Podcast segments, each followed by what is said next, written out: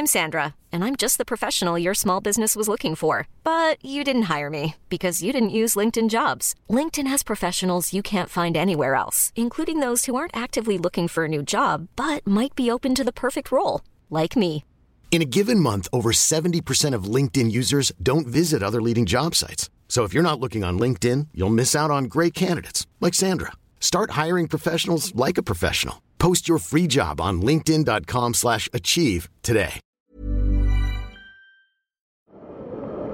C'est le podcast montagne du Dauphiné libéré. Les interviews et les récits, les légendes de l'alpinisme, les champions de ski, le jour où tout a basculé, les grandes et les petites histoires, les exploits et les expéditions, mais aussi les drames, les sagas, les inventions et les pionniers. Voici Histoire d'en haut. C'est une mise en lumière inédite sur la catastrophe du plateau d'Assy, où dans la nuit du 15 au 16 avril 1970, une coulée de boue, de pierre et de neige a ravagé une partie du roc des Fises, emportant dans leur sommeil 71 personnes dont 56 enfants. Originaire de dans ce même département de Haute-Savoie, Perrine Lamiquic radiographie ce drame à travers un livre construit sur des archives édifiantes et des témoignages émouvants. Dans leur nuit, son ouvrage remonte aux origines profondes de cette tragédie prévisible, dès la construction de ce sanatorium dans des pentes en pleine montagne dont experts et gens du pays évoquaient le risque. Un reportage d'Antoine Chandelier.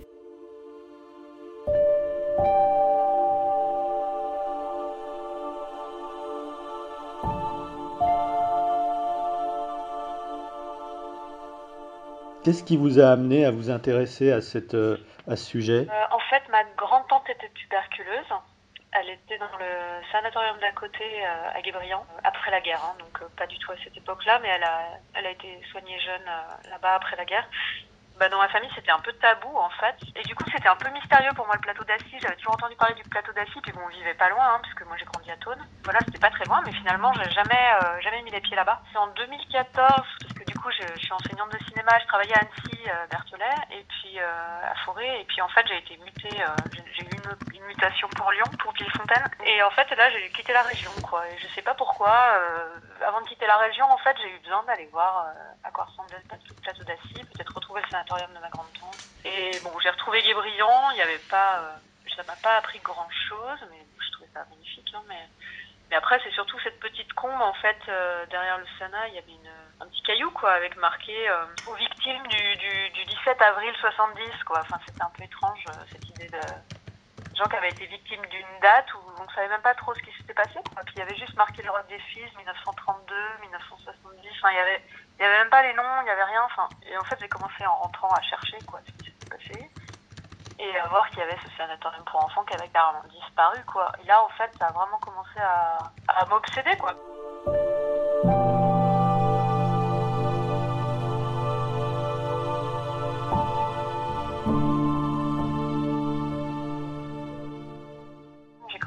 Des recherches euh, du coup sur le net pour savoir ce qui s'était passé, découvrir un peu la version officielle, euh, voir qu'il y avait pas mal de gens qui commençaient à se retrouver sur les groupes, qui partageaient des photos, des témoignages. J'ai mis longtemps avant de les approcher en fait, Euh, j'ai mis plus d'un an avant d'oser en contacter certains, parce qu'au départ en plus je m'étais dit que j'allais faire un, un texte de, fiction là-dessus, plutôt poétique. Puis après au fur et à mesure des, temps en fait j'ai commencé à les, les contacter un par un, euh, à faire d'abord des, des entretiens téléphoniques avec eux, puis je me suis rendu compte que ça, il se passait quelque chose quoi dans ces entretiens téléphoniques parce que j'étais extérieure à tout ça. J'étais pas non plus euh, journaliste, j'étais pas issue des familles de victimes. Et ces gens euh, qui avaient jamais trop parlé euh, de leur histoire, puisqu'ils avaient été euh, déjà ils avaient été habitués à se taire, même dans leur traitement de la tuberculose. euh, de la tuberculose, il y avait euh, il y avait l'idée des cures de silence, donc euh, le traumatisme avait en plus rajouté une, une couche de silence. Et euh, globalement, ils en ils en parlaient à personne, quoi. Même des fois à leurs propres leurs propres enfants, ils n'avaient jamais euh, réussi à en parler.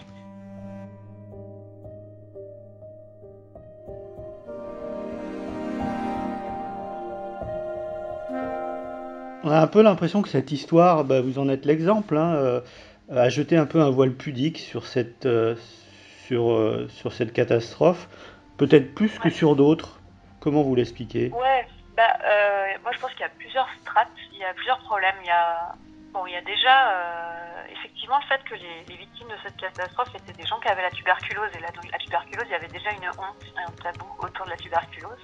Les gens n'osaient pas dire qu'ils étaient tuberculeux, ils le cachaient à leurs proches. les ados, on disait qu'ils faisaient de l'anémie, des dépressions, enfin bref, parce qu'il y avait cette honte d'une maladie un peu. puis qui avait une connotation malsaine en fait. Ça donnait l'impression que les gens vivaient dans des taudis en fait, qu'ils avaient des. Parce que ça voulait dire qu'en gros ils vivaient tous entassés dans des dans des lieux insalubres, donc c'était le signe de, la pauvreté. Peut-être aussi d'une forme de proximité entre eux qui était peut-être euh, trop grand, le, grand-père qui refile sa, maladie au petit-fils, enfin bref, c'est suspect quoi. Il y a aussi euh, du coup bah, le traumatisme lui-même quoi, parce que cette catastrophe elle a été tellement violente que les gens ils ont été tellement traumatisés que de toute façon euh, il n'y a pas eu du tout à temps zéro comme aujourd'hui quand il y a des catastrophes, des cellules psychologiques qui viennent débriefer avec les gens et leur permettre de, voilà d'avancer quoi. Et là, il n'y a rien eu du tout. Et puis c'était tellement tellement violent, tellement massif, tellement traumatisant. Il y a des gens qui ont perdu plusieurs enfants quoi dans cette catastrophe. C'est une foule entière qui a été traumatisée mais sidérée quoi par l'événement et qui en plus après c'est c'est dispatché quoi parce que vu que c'est des gens qui venaient tous de partout de la France, des quatre coins de la France, ils n'avaient aucun contact entre eux.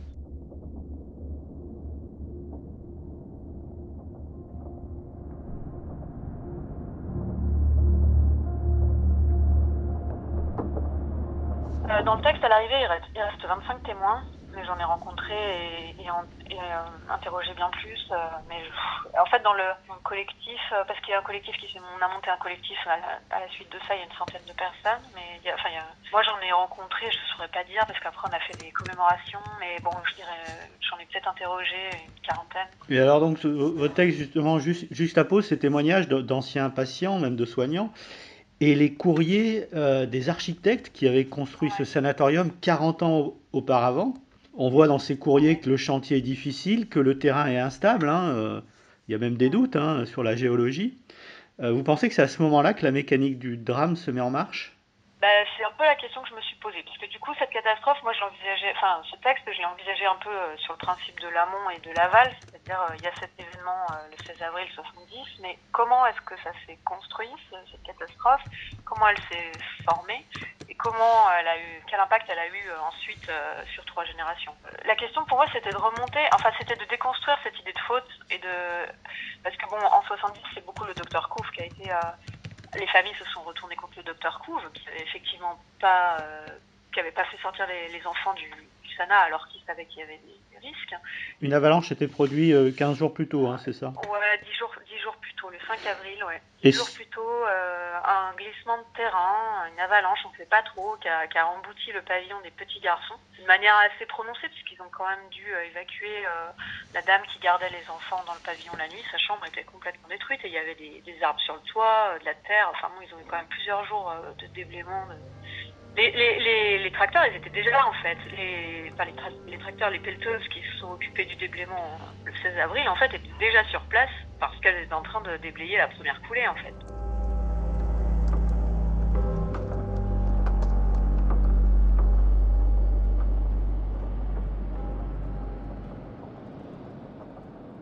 Je voulais, je voulais déconstruire cette idée de responsabilité unique. Je voulais voir à quel endroit les fautes euh, se, passait, comment, elle s'était mise en place, comment, la mécanique du, drame s'est organisée au fil du temps? Et avec une sensation un peu de goutte à goutte, parce que c'était un peu cette idée aussi d'une poche d'eau qui gonfle progressivement. Et c'est tout un tas d'erreurs, en fait. Il y a tout un tas de responsables en réalité.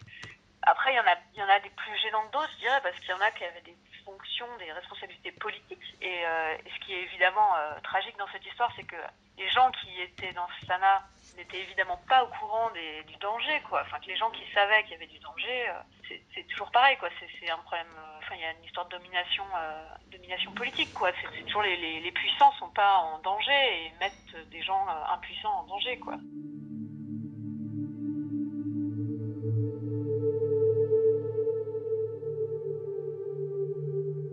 le père d'une de, d'une des victimes, hein, de Pierre, ouais, qui parle de Sana Tombeau. C'est-à-dire qu'avant le drame, bah, euh, il y avait de, lourdes présomptions sur l'exposition de, de, ce bâtiment au, danger.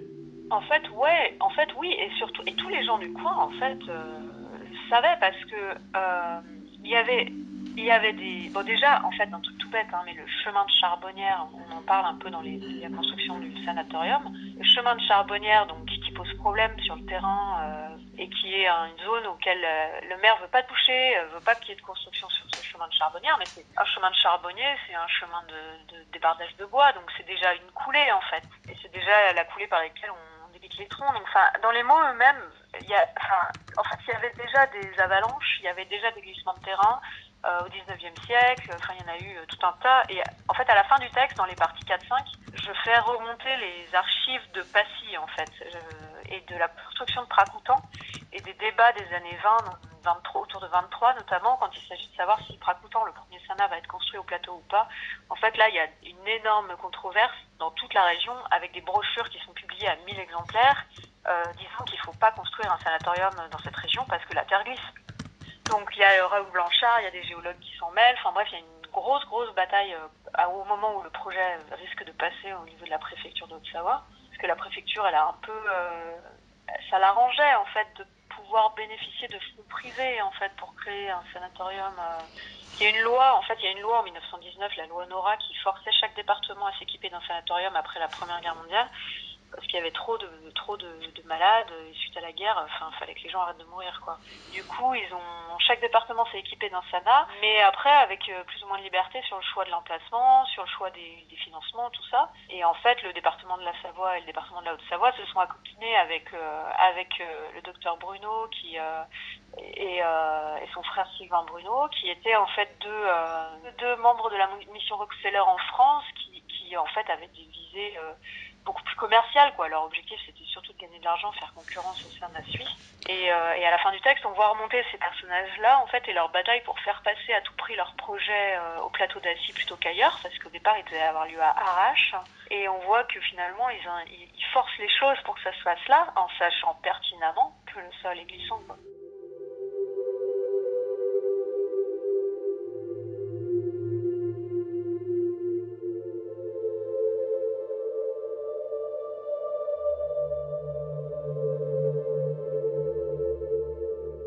Vous dites les familles ont mené un long combat judiciaire à 11 ans euh, pour arriver à un non-lieu. Il y a eu deux non-lieux et un semi-non-lieu. Enfin, il y a eu deux non-lieux et une condamnation partielle de la commune de Passy à la troisième euh, procédure, mais aussi parce que les familles ont changé de stratégie euh, judiciaire. En fait, ils ont d'abord attaqué le docteur Couve et ensuite ils ont demandé des dommages-intérêts à la mairie. Vous pensez alors le docteur Couve, il était proche de, l'ancien premier ministre du général de Gaulle Il était de la famille visiblement de Maurice Couve de Murville, d'après ce que j'ai compris. Mhm.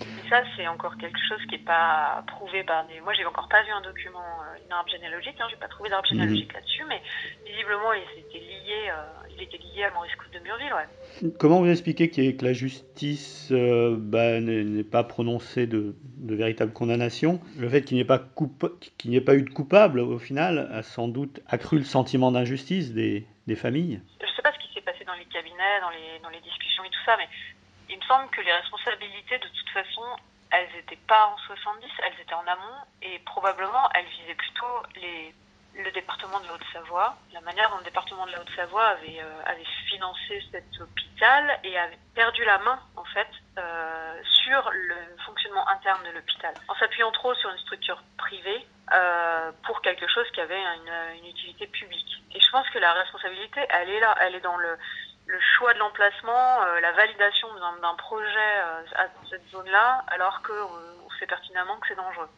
Donc en 70, quand les familles s'attaquent à Couve, évidemment que la juge Mermet, elle dit, elle déclare un non-lieu. En fait, elle couvre, elle couvre Couve, mais parce que, en quelque sorte, effectivement, Couve est responsable en 70 de ne pas avoir évacué les enfants. Mais, mais c'est pas la responsabilité profonde première pas ça. Donc quelque part, ça semblait injuste aux familles en 70, mais il y a quelque chose qui n'était pas injuste, c'était de considérer qu'il y avait peut-être d'autres responsables que Couve.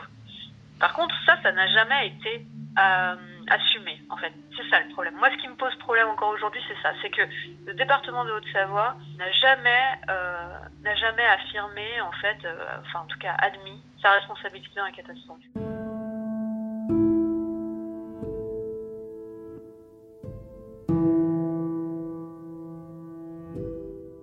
Ce non-lieu, le fait que, bah, que la, justice ne soit pas passée pour les, pour les familles. Est-ce que ça explique aussi ce que vous expliquez dans votre livre, hein, c'est-à-dire la, dernière partie, euh, bah, ce traumatisme qui persiste euh, avec le temps et qui se transmet même euh, de génération en génération, on a l'impression. Ce qui s'est passé aussi, c'est que dans la catastrophe, il y a des familles qui ont retrouvé les corps des enfants entiers ou pas entiers, mais qui ont pas certains ont pu identifier les corps.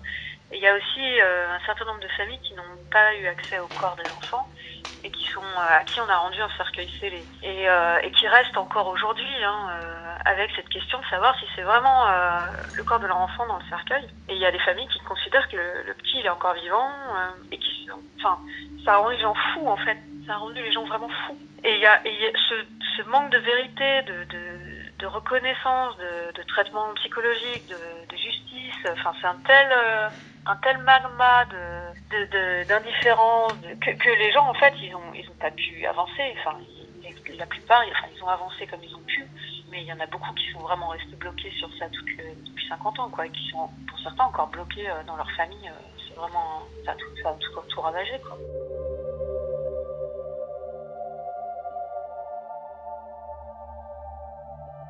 Et on sent qu'à travers ça, il y a aussi un rejet de la montagne quelque part, de l'univers où s'est joué le drame bah, y a des gens qui ont peur de la montagne, mais qui sont presque dans des pensées un peu magiques hein, vis-à-vis de la montagne. Hein. Et, mais ça, c'est aussi la, la, conséquence de la légende officielle. C'est-à-dire, euh, si on dit aux gens, ah bah c'est pas de notre faute, c'est la faute à pas de chance, c'est la montagne, ah bah vous savez, en montagne c'est dangereux, bah du coup, effectivement, les gens se disent, bah c'est la montagne, donc c'est. Et, et c'est vrai, d'un côté, c'est vrai, la nature, elle est pas. Euh, mmh. elle a pas de morale, enfin, la montagne, elle se pose pas des questions morales. Mais par contre, euh, c'est quand même une manière de, à nouveau, d'effacer les responsabilités, quoi, humaines, qui sont quand même. Euh, quand même flagrante en fait et qui, et qui fait que enfin voilà cette catastrophe elle a quand même été organisée elle a été construite cette peur de la montagne ouais elle reste pour certains et puis bon pour certains enfin la plupart ils vivent loin de la montagne du coup ils en sont très loin ils ont très peur d'y revenir ouais. mais du coup ils la, ils la transmettent à leurs enfants aussi cette peur on a l'impression c'est un peu comme une infusion quand on met un sachet de thé, quoi. C'est, euh, on sait plus où il y a du thé, où il y a de l'eau. Enfin, en fait, les, ce qui m'a beaucoup intéressé, c'était d'arriver jusqu'à la troisième génération. Parce que les, les, parents des victimes, ils ont souffert, mais ils savaient pourquoi. Les enfants, euh, les frères et sœurs, ils ont, ils savaient aussi pourquoi. Mais les petits enfants,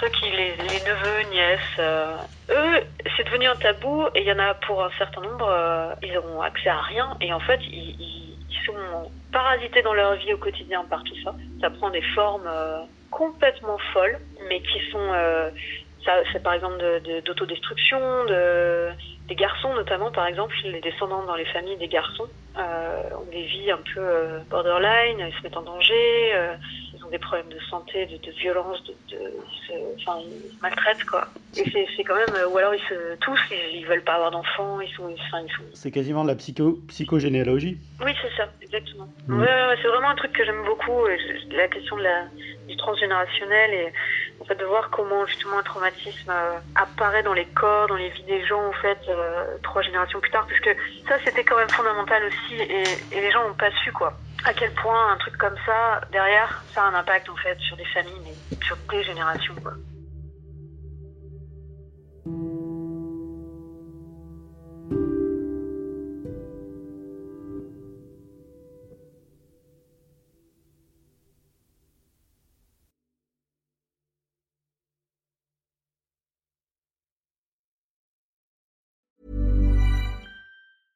Ever catch yourself eating the same flavorless dinner three days in a row?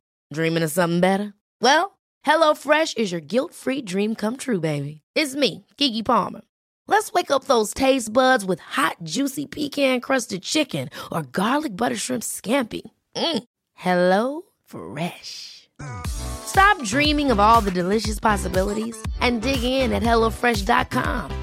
Let's get this dinner party started.